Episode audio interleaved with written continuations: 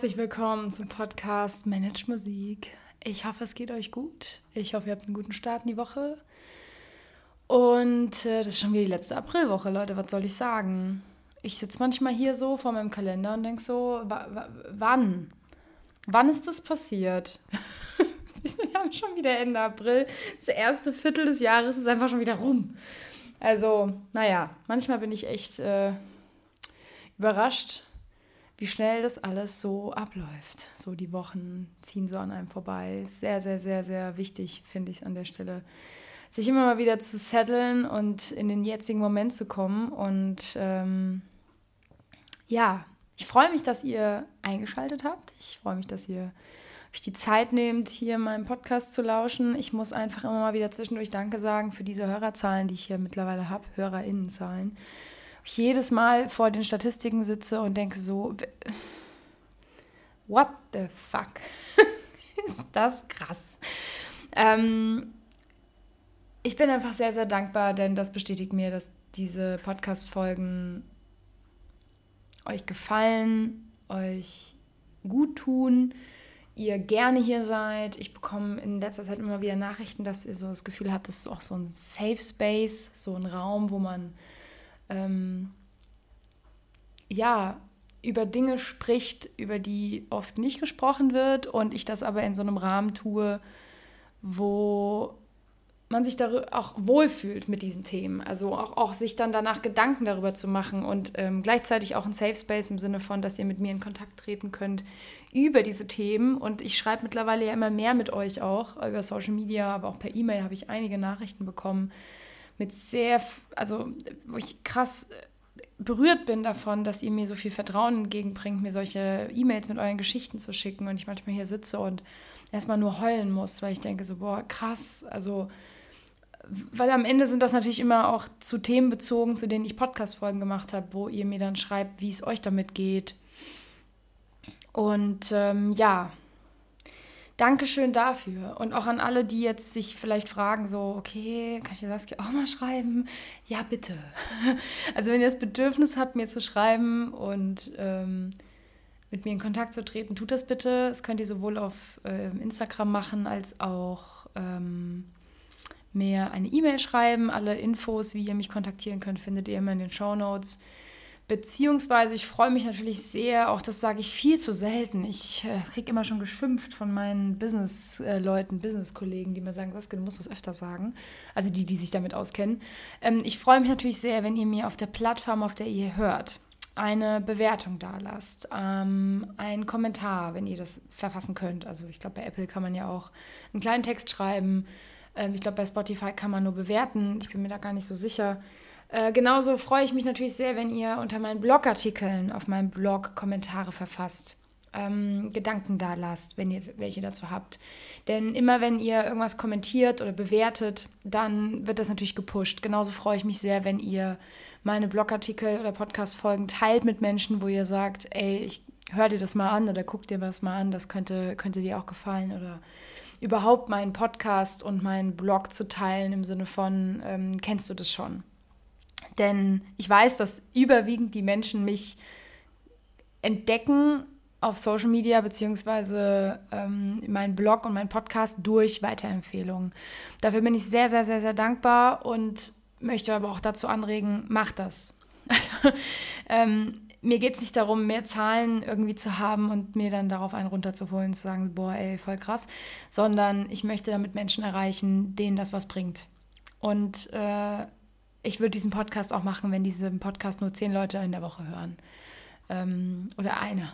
Ich habe am Anfang immer damit äh, für mich klar gehabt, ich mache das, solange es mindestens einer Person irgendwas bringt und sie weiterbringt oder ähm, vielleicht eine Erkenntnis hat durch eine Folge von mir oder eine Erkenntnis durch einen Blogartikel von mir. Und es sind mehr als nur eine Person, dementsprechend mache ich das auch weiter. Aber ich freue mich natürlich auch, wenn ihr das teilt, wenn ihr mich auf Social Media irgendwie teilen wollt. Ich danke euch dafür, wenn ihr das macht, denn das äh, boostet einfach meinen Algorithmus ähm, oder mich im Algorithmus auch hoch. Dementsprechend das immer wieder mal als kleinen Reminder. Kommen wir zum heutigen Thema. boah, ich könnte mich stundenlang darüber aufregen, aber ich will mich heute gar nicht so sehr aufregen. Vielleicht rege ich mich trotzdem auf. Ich ähm, versuche es mal nicht. Aber ich habe mal wieder so ein paar Nachrichten bekommen mm, und auch mit Menschen gesprochen über das Thema Hierarchie in Musikhochschule, über das Thema Machtmissbrauch, über das Thema ähm, psychische Gewalt an Musikhochschulen, über das Thema äh, emotionale Erpressung an Musikhochschulen. So, und mir ist dann irgendwann aufgefallen, weil ich damit mit, in den letzten Monaten, vor allem aber in den letzten, ähm, also eigentlich so ein bis zwei Jahren, sehr viel damit auseinandergesetzt habe, mm, dass Diskriminierung, in welcher Form auch immer sie entsteht, also oder nee, in, in, in welcher Form sie ausgeübt wird, also in Form von Rassismus, in Form von Sexismus, in Form von ähm, generell Minderheiten zu schämen, was auch immer, ist ein Baby des Patriarchats. Und dann ist mir irgendwann aufgegangen, durch die ganzen Bücher, die ich gelesen habe und Podcast-Folgen, die ich dazu konsumiert habe und Artikel, die ich dazu gelesen habe, ähm, dass natürlich auch in der Musikhochschule, in, grundsätzlich nicht nur in der einen, sondern in Musikhochschule, dem Konstrukt, das Patriarchat nach wie vor großen, großen Einfluss auf die Strukturen dort hat. So, ähm, ich möchte jetzt hier keine Geschichtsfolge ähm, draus machen, wo ich euch erzähle, wie das Patriarchat entstanden ist und dass es eigentlich schon 10.000 Jahre alt ist. Ähm, ich habe dazu auch schon mal in einer Podcast-Folge gesprochen. An der Stelle habe ich einfach, ich habe einige Buchtipps für euch. Ich hau einfach mal ein paar Buchtipps zu diesem Thema in die Show Notes und wenn ihr Bock habt, euch mehr damit auseinanderzusetzen, macht das bitte. Ähm, das müssen übrigens nicht nur Frauen tun.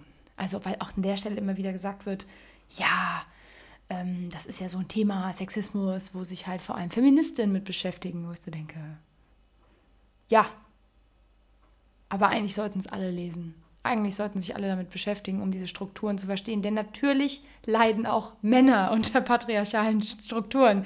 Das ist ja genau der Witz an der Sache.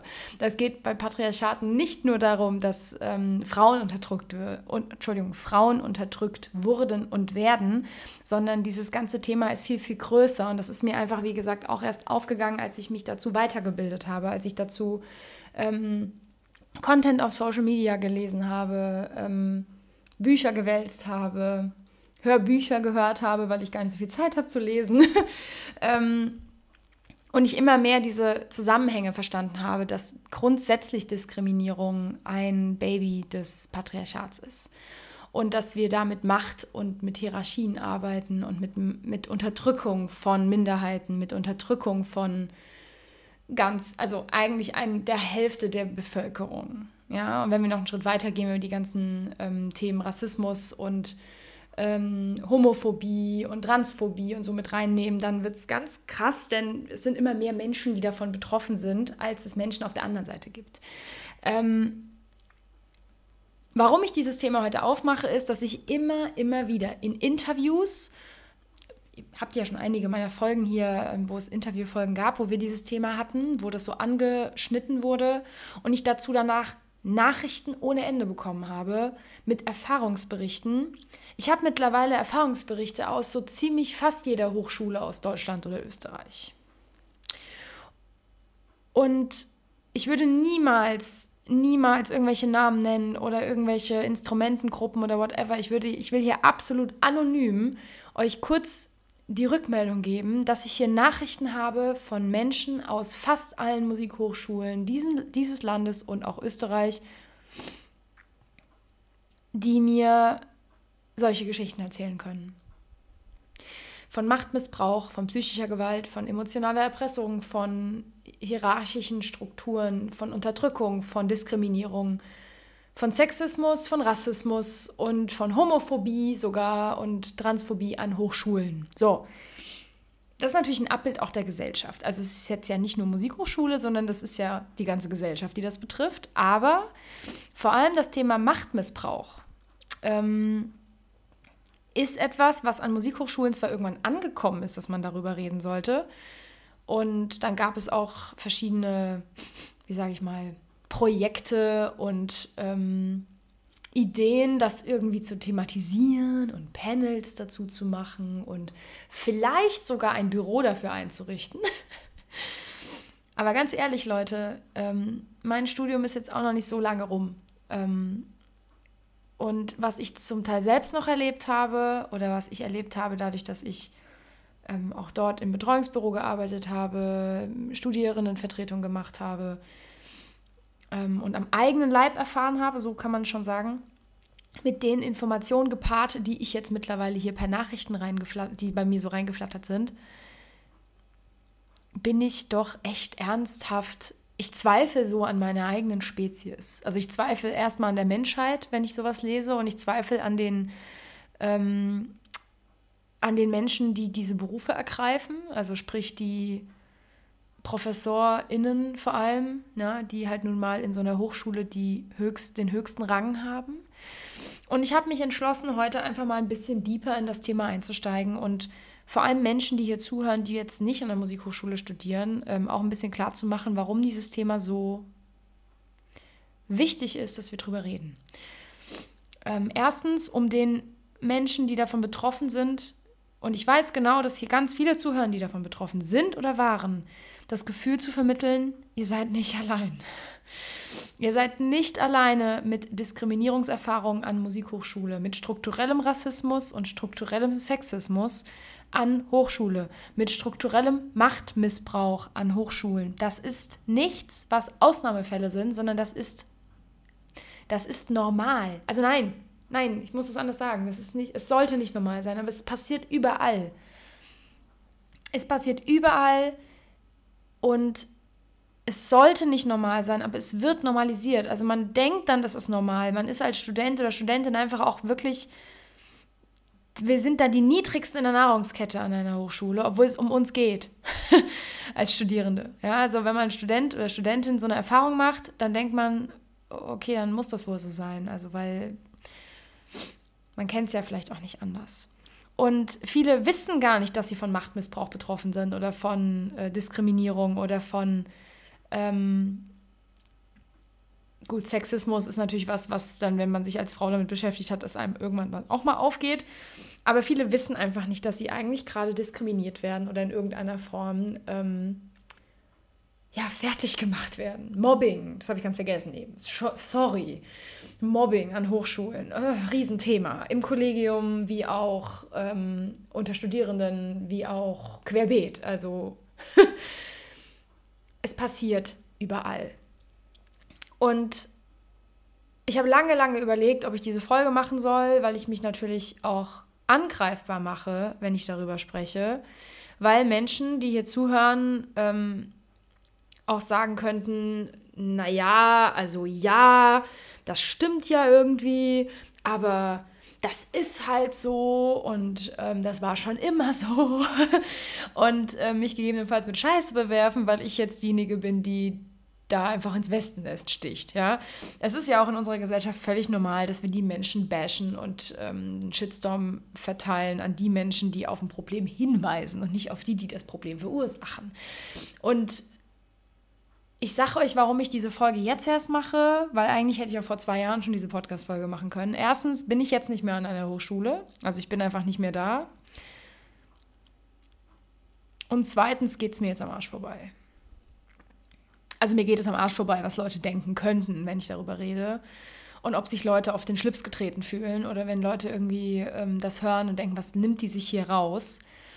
Ähm, diese Person, die hier gerade hinter dem Mikro sitzt, ähm, hat so ziemlich alles an Hochschule erlebt und auch vorher in der Schule. Also an allen Institutionen, die sich als Ausbildungsstätten bezeichnet haben, habe ich Mobbing-Erfahrungen gemacht. Ich habe Sexismuserfahrungen hoch 10. Ich habe ähm, rassistische Äußerungen gegen andere Menschen erlebt, denn ich selbst bin als weiße Cis-Frau nun wirklich keine Person, die von Rassismus betroffen ist. Für alle Menschen, die nicht wissen, was das für, für ähm, Bezeichnungen sind. In aller Kürze erkläre ich das kurz. Also Cis-Frau oder Cis-Mann bedeutet dass ich eine Frau bin, die sich auch als Frau identifiziert. Und ich lerne gerade auch neu dazu, diese Sprache so zu verwenden, denn ähm, nicht jede Frau ist eine Cis-Frau. nicht jeder Mann ist ein Cis-Mann. So, und ähm, das mag vielleicht für manche noch befremdlich sein, aber ich glaube, in ein paar Jahren ist es völlig normal, so zu reden. Also ich bin eine weiße Cis-Frau, ich bin in Deutschland geboren, ich habe dahingehend sehr viele Privilegien, ähm, die Menschen, die nicht hier geboren sind, nicht haben und vor allem Frauen, die in diesem Land nicht geboren sind, schon mal noch weniger haben. Und ähm, wenn man dann auch noch sich outen würde als als trans, also dass man eine Transfrau oder ein Transmann ist, dann ist man wirklich, also dann ist so die Diskriminierung komplett, ja. Da ist dann so richtig Bullshit-Bingo angesagt. So, das heißt, ich habe als weiße Cis-Frau ähm, das nicht unbedingt am eigenen Leib erlebt, aber ich habe Rassismus, ähm, also rassistische Äußerungen zuhauf erlebt. Und das sind auch die Momente, wo mir immer wieder jetzt so rückblickend klar wird, warum Sprache so wichtig ist. Also sowohl gendern, deswegen tue ich das. Ähm, ich versuche mittlerweile auch da meine Sprache so ein bisschen zu verändern in Richtung von Personen zu sprechen und nicht von Männern und Frauen. Das ist vielleicht aufgefallen in den letzten Wochen, das wurde mir auch schon geschrieben, dass es ein paar Leuten aufgefallen, dass ich da meine Sprache verändert habe. Ähm, und ich übe das auch, also dass ich einfach weniger gender und dafür mehr inklusiv spreche. Und ich habe das alles erlebt. Also ich habe Diskriminierung erlebt, ich habe Machtmissbrauch erlebt, ich habe ähm, psychische Gewalt erlebt, ich habe emotionale Erpressung erlebt, Mobbing, all das, Sexismus täglich ähm, an Hochschule. Und an, in der Schule sowieso, aber eben auch an der Musikhochschule. Und ich habe keinen Bock mehr darüber, die Klappe zu halten. Echt nicht. Ich, ich bin so leid, nicht darüber zu reden, weil ich denke, oh Gott, was passiert, wenn? Ähm, was mir jetzt einfach mittlerweile am Arsch vorbeigeht, ist, dass ich irgendwie denke, oh Gott, es könnte Konsequenzen haben, dass Menschen das hören und äh, mich irgendwie dafür bashen, dass ich darüber spreche. Weil ich glaube eher, das Gegenteil wird der Fall sein. Ich glaube eher, dass Menschen hier zuhören und denken, oh Gott, danke, endlich spricht es mal jemand aus. Denn es ist normal. Es, ist, es sollte nicht normal sein, aber es gehört zum Alltag. Alltäglich. Das ist das Wort, was mir eben gefehlt hat. Es ist alltäglich, aber es ist nicht normal. Ja, das ist, das ist der eklatante Unterschied. Es ist alltäglich, aber es ist nicht normal. Und jetzt gerade, wo ich diesen Podcast, auf, diesen Podcast aufnehme, ist irgendeine Studentin, irgendein Student im, im Instrumentalunterricht mit seinem Professor oder seiner Professorin alleine, eins zu eins. Und in diesen Räumlichkeiten passieren Dinge, die auf keine Kuhhaut passen wo es einem wirklich nur noch, jetzt rege ich mich doch auf, okay, wo, ich, wo ich Schaum vorm Mund kriege, weil ich denke, das kann nicht wahr sein, dass diese Dinge immer noch passieren. Dass, dass sowohl Frauen als auch Männer sexuell belästigt werden von ihren Lehrkräften. Das passiert regelmäßig und alltäglich an Hochschulen. Und dafür muss die Person nicht angekrapscht werden. Ich rede nicht bei sexueller Belästigung nur von körperlicher Belästigung, sondern ich rede von Äußerungen. Ich rede von sexistischen Äußerungen. Und da ist es nicht nur so, dass es ist, dass ähm, weibliche Studentinnen von männlichen Professoren diesen Sexismus erfahren, beziehungsweise diese Kommentare kriegen, sondern das kann auch sowohl bei homosexuellen ähm, Menschen sein. Das kann, also es ist völlig egal, ob es Männer oder Frauen trifft am Ende. Und was aber natürlich zuhauf passiert, so wie auch außerhalb von der Musikhochschule, ist eben Sexismus gegen Frauen, sexistische Äußerungen, ähm, Reduzierung aufs Äußere, vom Unterricht bis hin zum Konzert. Und wenn ich, ich könnte allein darüber ein Buch schreiben. Ich könnte nur über meine Erfahrung von Sexismus an Musikhochschule könnte ich ein eigenes Buch schreiben. Und während das passiert ist in meiner Studienzeit, war mir das als junges Mädel oder als junge Frau nicht bewusst, weil darüber wurde nicht aufgeklärt. Mir war nicht bewusst, dass all diese Äußerungen eigentlich gar nicht gehen und es eigentlich völlig daneben ist. Und heute weiß ich erstens, was das für eine Äußerung ist und warum mich das verletzt oder warum mich das ärgert und aufregt und bin auch in der Lage als Frau, das zu abzugrenzen und zu sagen, so, ey, der, der, der Satz geht hier gar nicht gerade. Das war ich aber mit Anfang 20 nicht. So, und wir reden jetzt hier eben nicht nur von dem klassischen Sexismus in Richtung sexuelle Belästigung oder auch sexuelle Nötigung. Auch das passiert alltäglich, regelmäßig an Hochschulen.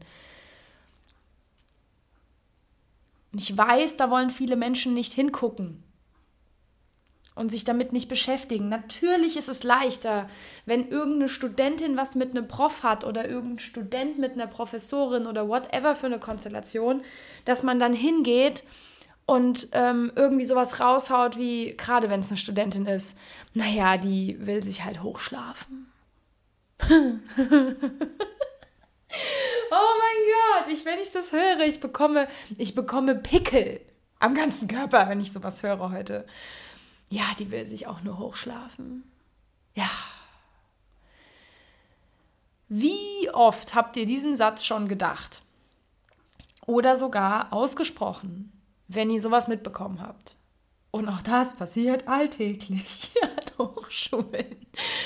Gerade in solchen Konstellationen, wo eins zu eins Unterricht ist, wo man sich so nah ist, 90 Minuten die Woche, sieht man sich alleine im Raum. Es gibt fast kein Studium, wo das so eng ist und so eins zu eins. Also in den meisten Studiengängen hat man Kleingruppen, okay. Aber dass ein Mensch alleine mit einem Professor oder einer Professorin oder Dozentin, Dozent in einem Raum ist, mit einer geschlossenen Tür und nur Gott weiß, was hinter dieser Tür passiert. Was glaubt ihr, wie viele Menschen das ausnutzen?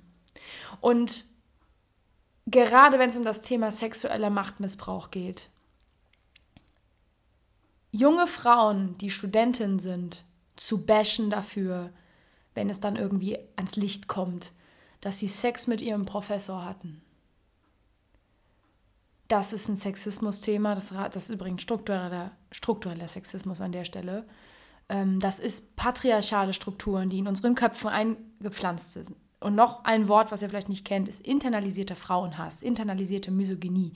Genau das passiert in dem Moment, wenn ihr sowas mitbekommt, dass eine Studentin was mit einem Prof hatte. Und das ist nun mal einfach, also es passiert auch an anderen, an Universitäten etc. Ja?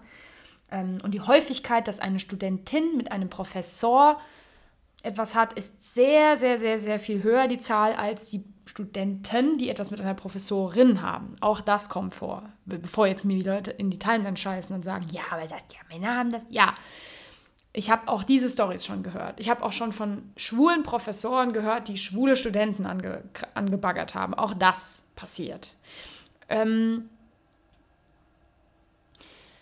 der Punkt ist der, wenn sowas ans Licht kommt, wenn sowas rauskommt, in welcher Form auch immer, meistens sind es ja auch schon durch Gerüchte, man kriegt das irgendwann mit, safe kommt dieser eine Satz, dass sich entweder man denkt, die Studentin will sich irgendwie hochschlafen, die will den Prof aus der Ehe ausspannen, ähm, was ich da nicht alles schon gehört habe. Oder die will sich eine gute Note erschlafen oder erblasen. Alles schon gehört. Ich weiß genau, dass hier die, die jetzt zuhören, die an Musikhochschule studiert haben, genau wissen, wovon ich rede.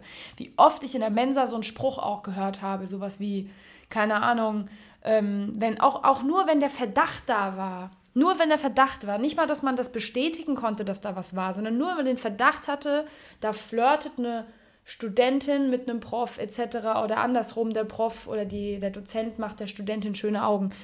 Safe gibt es diesen Kommentar. Ähm, naja, die hat ihm halt vor der Prüfung noch eingeblasen und äh, dann kriegt sie ihre 1-0. So. Ich kotze. Ich kann nicht so viel essen, wie ich kotzen möchte, wenn ich sowas höre heute. Weil ich möchte deswegen heute das auch thematisieren und gerade diese patriarchalen Strukturen da ansprechen. Das Patriarchat hat es geschafft, dass wir sowohl als Frauen als auch als Männer Frauen dafür bashen, dass sowas passiert. Und sexueller Machtmissbrauch ist deswegen so wahnsinnig problematisch, weil in der Regel wir hier von sexueller Nötigung sprechen. Von Fall zu Fall muss man das individuell angucken. Aber wenn ein Mensch Macht über die andere Person hat, und das ist bei dieser Konstellation von Schüler zu Lehrer so, oder Schülerin, Schüler, Lehrkraft, da ist eine Macht, ein, ein Machtgefälle. Und wenn da irgendwas in dieser Richtung passiert, sexueller Handlungen, ganz egal welcher Form, ihr glaubt doch nicht, dass das vor allem Frauen aus freien Stücken machen? Ihr glaubt doch nicht ernsthaft diese Scheiße, dass Frauen das machen, um sich hochzuschlafen? Ich möchte nicht ausschließen, dass es nicht auch diese Frauen gibt oder diese Menschen, um jetzt wieder ein bisschen inklusiver zu sprechen, dass es diese Menschen gibt, die ihren Körper und ihre Reize einsetzen, um etwas Besonderes zu erreichen. Ich möchte das nicht absprechen, dass es das mit Sicherheit gibt. Aber kollektiv grundsätzlich erstmal davon auszugehen, dass wenn so eine Story rauskommt, dass man sich auf die schwächere Person in dem Machtgefälle stürzt, ist die klassische, und gibt auch ne, Täter-Opfer-Umkehr an der Stelle. Ich habe auch schon solche Stories gehört wie, naja, also wenn sich die Studentin auch so aufreizend im Unterricht anzieht, darf sie sich nicht wundern. Wo ich denke, wow, wow, unser, also das Patriarchat hat ganze Arbeit geleistet, dass wir so eine Bullshit, so ein Bullshit von uns geben, dass wir dann sagen, naja, also wenn sie sich schon so anzieht. Ich mir denke, Moment mal. Und ihr merkt vielleicht die Parallelen zu dem grundsätzlich strukturellen Sexismus, strukturelle Diskriminierung. Also wir grundsätzlich das Problem haben, es gibt hier eine Form von Täter-Opfer und in meinen Augen ist sexueller Machtmissbrauch in dem Fall meistens dann auf sexuelle Nötigung, von der Vergewaltigung nicht mehr weit weg. Also es gibt noch einen Unterschied zwischen sexueller Nötigung und diesem Gefühl, ich mache das jetzt, weil ich glaube, ich muss das tun. Und einer, einer Vergewaltigung, die ganz klar voll gegen den Willen dieser Person geht und diese Person äußert das auch. Oder versucht es zu äußern.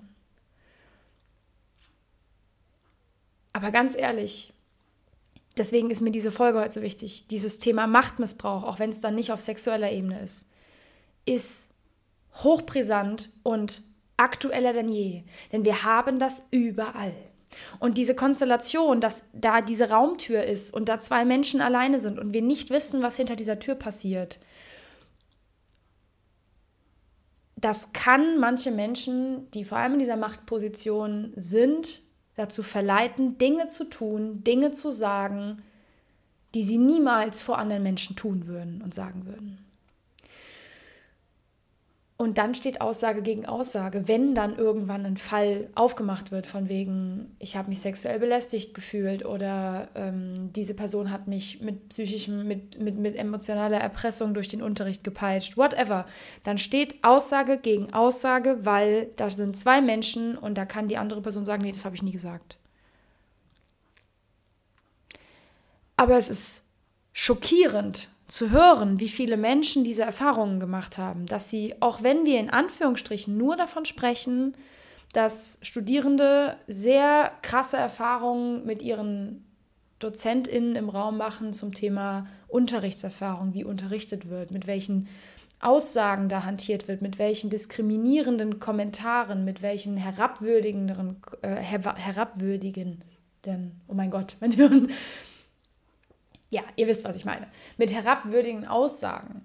Also, wo man ganz klar als Studierender merkt, ich bin hier unten in der Nahrungskette und der Professor, die Professorin, der Dozent, die Dozentin steht über mir. Davon habe ich Geschichten ohne Ende erlebt und mitbekommen und erzählt bekommen. Und ich habe keinen Bock mehr, meine Schnauze darüber zu halten. Denn es passiert überall und es wird. Na, tabuisiert wird es nicht mehr so, wahrscheinlich früher schon mehr als heute. Aber das tut halt weh, sich damit zu beschäftigen. Denn das würde ja dazu führen, dass Menschen sich eingestehen müssten, dass sie Scheiße gebaut haben.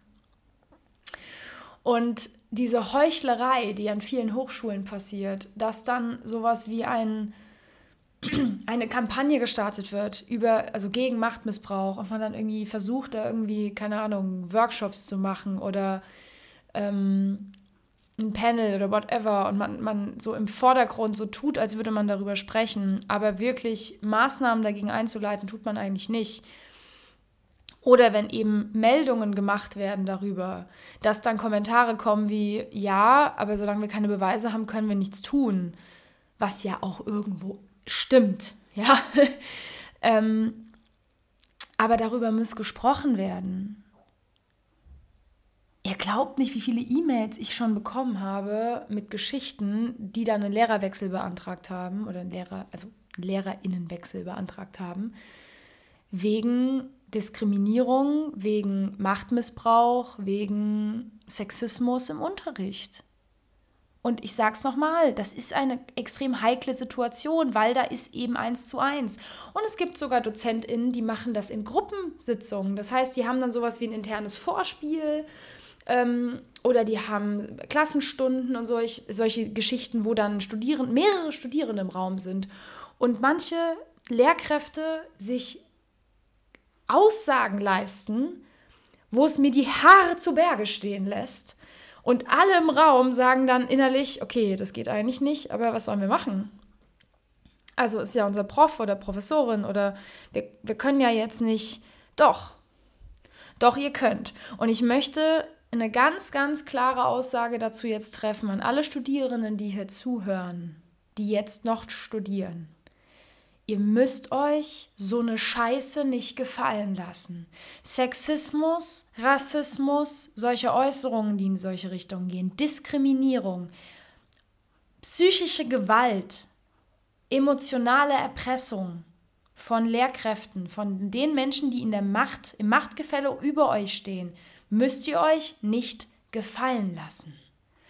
Und wenn ihr irgendwie die Möglichkeit habt, mit mehreren Menschen aus eurer Klasse zum Beispiel oder mit Menschen aus eurem Kurs darüber zu sprechen und dann zu einer, zu einer verantwortlichen Person in dem, in dem, zum Dekan, zur Dekanin, ähm, zum Rektor, zur Rektorin zu gehen und zu sagen, das und das und das ist uns passiert. Wir möchten, dass hier etwas dass es Konsequenzen dafür gibt. Das muss nicht bedeuten, dass diese Lehrkraft dann den Job verliert. Darum geht es nicht. Sondern in der Regel ist es erstmal wichtig, dass vor allem so einer Person klar gemacht wird, dass diese Aussagen nicht gehen. Menschen sind ja lernfähig. In der Regel. ähm, und natürlich haben Studierende in dieser Situation das Gefühl von Machtlosigkeit und Hilflosigkeit. Und ich kenne das so gut. Ich kenne dieses Gefühl. Ich kenne dieses Gefühl davon, dass man denkt, ich kann da nichts machen. Weil bei Machtmissbrauch ist ja genau der Witz, dass sich die Person auf der anderen Seite machtlos fühlt. Aber ich möchte hier alle Studierenden dazu aufrufen, euch klarzumachen, aus welchem Grund diese DozentInnen im Haus sind. Der Grund dafür, dass sie angestellt sind, seid ihr. Es geht um Studierende, es geht um die Ausbildung von Studierenden und es geht eigentlich auch um die psychische und körperliche Gesundheit von Studierenden. Aber ganz, ganz oft, und das ist was das sind patriarchale Strukturen. Ihr müsst euch das einfach, also die einfachste ähm, ähm, Verbindung, die ihr da ziehen könnt, ist, früher haben Männer Gesetze für Männer gemacht. Das sehen wir heute noch. Also die Gesetzes, also die Gesetzbücher, wenn man sich das anguckt, merkt man, das sind Männer, die haben Gesetze für Männer gemacht. Ähm, wir haben das in der Medizin. Es gibt Studien und ähm, diese ganzen Geschichten wegen Medikamenten, dass zum Beispiel Medikamentendosen an Männern gemessen werden und das für Frauen einfach so mit inklusiv ist, obwohl es vielleicht eine Überdosis wäre. Ähm, also, dass wir da auch so ein, so ein Thema haben von Männer forschen an Männern für Männer. Versteht ihr? Ja. Ähm, und dasselbe Thema haben wir auch auf dieser hierarchischen Ebene an Musikhochschule. Ähm, auch da ändert sich so langsam was. Das heißt, auch da kommen in höhere Positionen auch Frauen, die dann wiederum mit ihrer Erfahrung, die sie gemacht haben, auch thematisieren können und für Frauen und für Minderheiten sprechen können. Wenn aber in einem Senat oder einem äh, Gremium fast nur Männer sitzen, also in dem Fall auch die klassische, ihr, ihr wisst, glaube ich, genau, was ich meine, diese Art von Ego-Hierarchie-Hengsten, die sich darauf einen runterholen, dass sie den Job haben, den sie haben. Von diesen Menschen rede ich gerade. Und das verurteile ich zutiefst, denn da geht's, denen geht es um sich selbst, denen geht es nicht um ihre Studierende. Denen geht es darum, dass sie diesen Posten haben und fettes Gehalt im Monat bekommen und sich jetzt Prof nennen können oder sich jetzt Dekan oder so schimpfen können. Das Schlimme ist, es gibt mittlerweile auch genug Frauen, die so ticken. Das ist übrigens auch strukturelles patriarchales Verhalten, also das patriarchale Strukturen, die in Frauen reingesetzt wurden. Wenn Frauen dann denken, sie müssen die besseren Männer werden, auch Bullshit. Also das sehen wir auch. Wir sehen also auch Frauen, die so handeln, die ihre Macht missbrauchen, der, die sich nicht darüber im Klaren sind, was für eine Riesenverantwortung sie da haben, wenn sie mit Studierenden arbeiten. Und dass es um die Studierenden geht und nicht um deren Egos. Und wir vielleicht mal damit anfangen könnten, das zu benennen als das, was es ist. Das sind Egoläufe von ProfessorInnen. Das sind Egoläufe von Menschen, die in einer Position sind, in der sie Macht haben über andere. Und wenn sie diese Macht ausnutzen, nennt man das Machtmissbrauch. Nennen wir das Kind doch beim Namen. Und das fängt dabei an, dass man weiß, man kann die Person bewerten und das auch ausspielt und sich dann Studierende gezwungen fühlen, bestimmte Dinge zu tun, weil sie denken, wenn ich das nicht tue, bekomme ich eine schlechte Bewertung. Oder wenn ich das nicht tue, könnte mich mein Prof vielleicht aus der Klasse werfen.